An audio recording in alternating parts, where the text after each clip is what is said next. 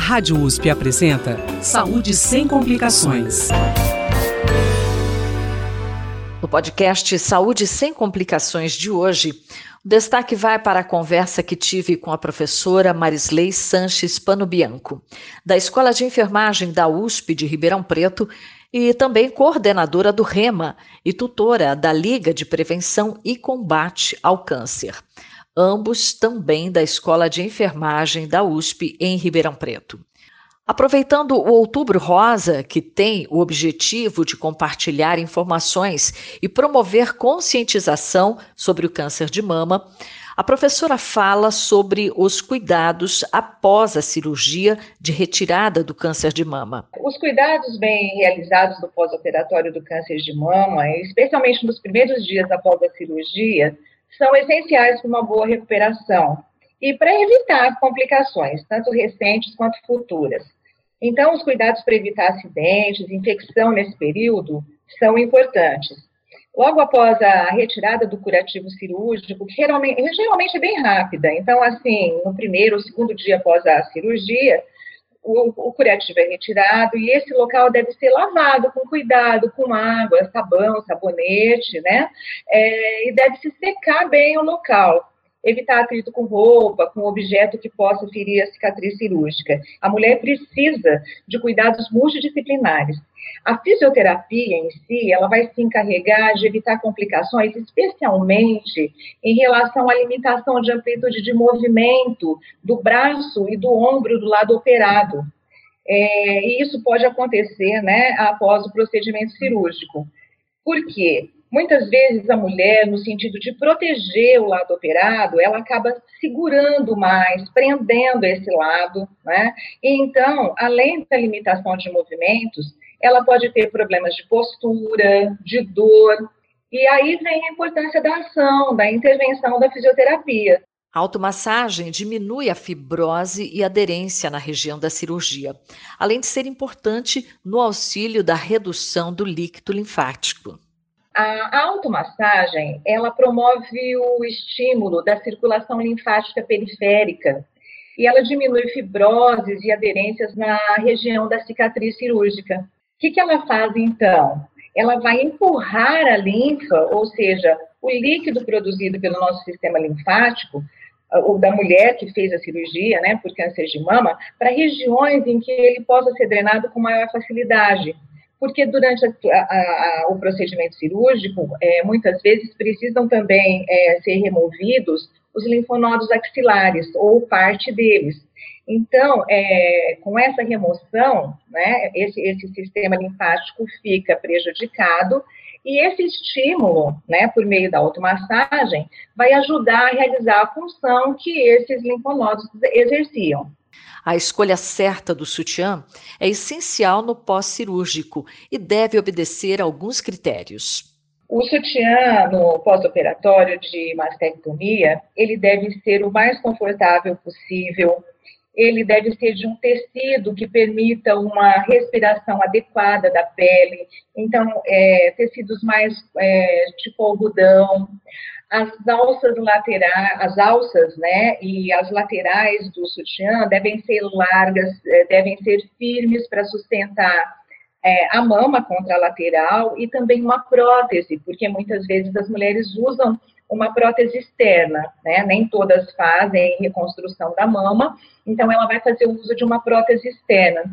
E isso, para isso principalmente, é muito importante que o sutiã fique firme no corpo dela, né? Não apertado, não é, é, machucando, vamos dizer assim, mas que ele seja confortável e é, tenha um, uma proporção, né, é, é, que se ajuste ao corpo dessa mulher.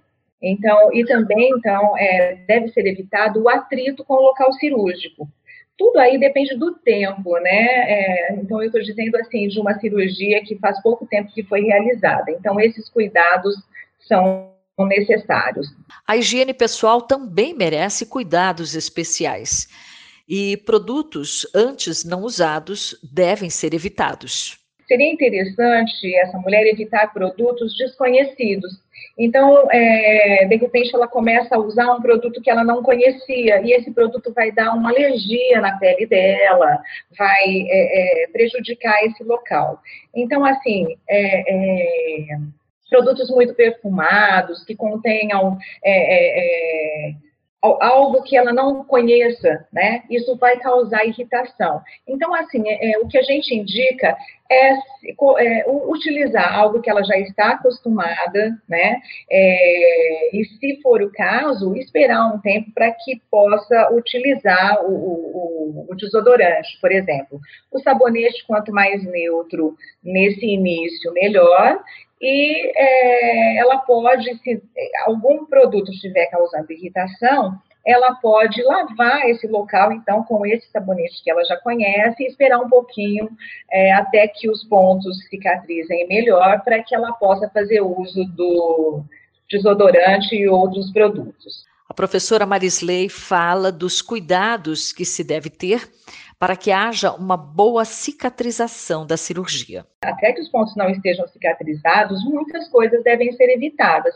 Então, são os cuidados para qualquer tipo de cirurgia. Mas, então, é, em relação a, é, é, a, a, essas outras atividades, isso vai depender do período do pós-operatório. Com certeza, evitar peso exagerado com o braço do lado operado, principalmente, né, para evitar sobrecarga e prevenir o linfedema, que é o inchaço do braço, isso deve ser evitado. O sobrepeso e a obesidade são fatores de risco para se adquirir a doença e para quem já tem torna-se fator de risco para complicações.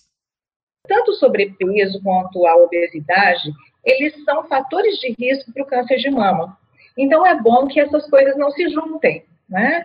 Então, é interessante ela, ela manter o peso e para evitar é, problemas maiores. Nós temos trabalhos recentes né, é, na literatura mostrando que a maioria das mulheres que têm linfedema de braço tem sobrepeso ou obesidade. Então, ele acaba sendo, a obesidade acaba sendo um fator de risco antes dela ter a doença, então, para ela ter a doença, e depois que ela tem, ele junto com a doença, ele é um fator de risco para complicações maiores. Então, manter o peso adequado, né, e uma alimentação adequada são imprescindíveis para uma reabilitação de sucesso. Também perguntei à professora sobre a necessidade de acompanhamento psicológico no pós-cirúrgico do câncer de mama. É, o acompanhamento psicológico é necessário para todas as mulheres, né? É difícil dizer isso, porque algumas podem dizer, não, eu estou bem, não, não preciso. Mas com certeza, Mel, é muito benéfico, é sempre benéfico. A maioria das mulheres se sente bem em poder falar sobre a sua experiência, a experiência de ter uma doença estigmatizante como é o câncer, e o câncer de mama, né? Elas falarem da, da, da, da, da experiência de ter perdido a mama ou parte dela, de estar fazendo um tratamento é, que é, é, é muito complicado, às vezes muito invasivo, além da cirurgia, é, a quimioterapia, a radioterapia, elas fazem hormonioterapia, todos são bastante invasivos. E o fato também de é, essa, essa cirurgia ou esse tipo de tratamento, essa doença, ter atingido um órgão de tanta simbologia para a mulher, né? Que é um símbolo de feminilidade, maternidade, sexualidade.